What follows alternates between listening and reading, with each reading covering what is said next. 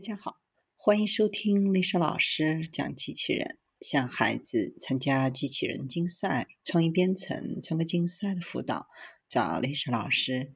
欢迎添加微信号幺五三五三五九二零六八，或搜索钉钉群三五三二八四三。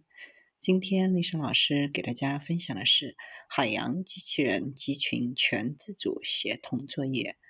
机器人组团海上出征，见过吗？海面上多个海洋机器人列队，通过组网通讯共享信息。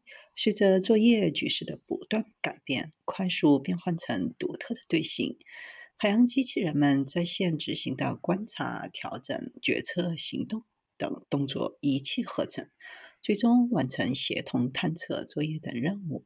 这些长着大脑和眼睛的机器人完全可以自主作业，不需要人为干预。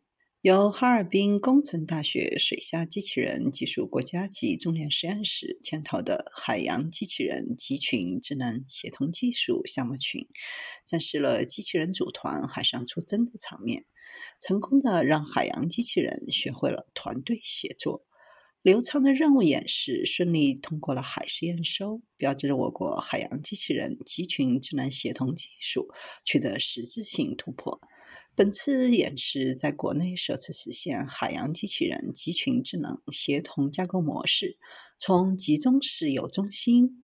混合式发展为分布式无中心系统协同智能化水平从半自主升级为全自主，适应任务场景及环境从确定结构化拓展为未知非结构化。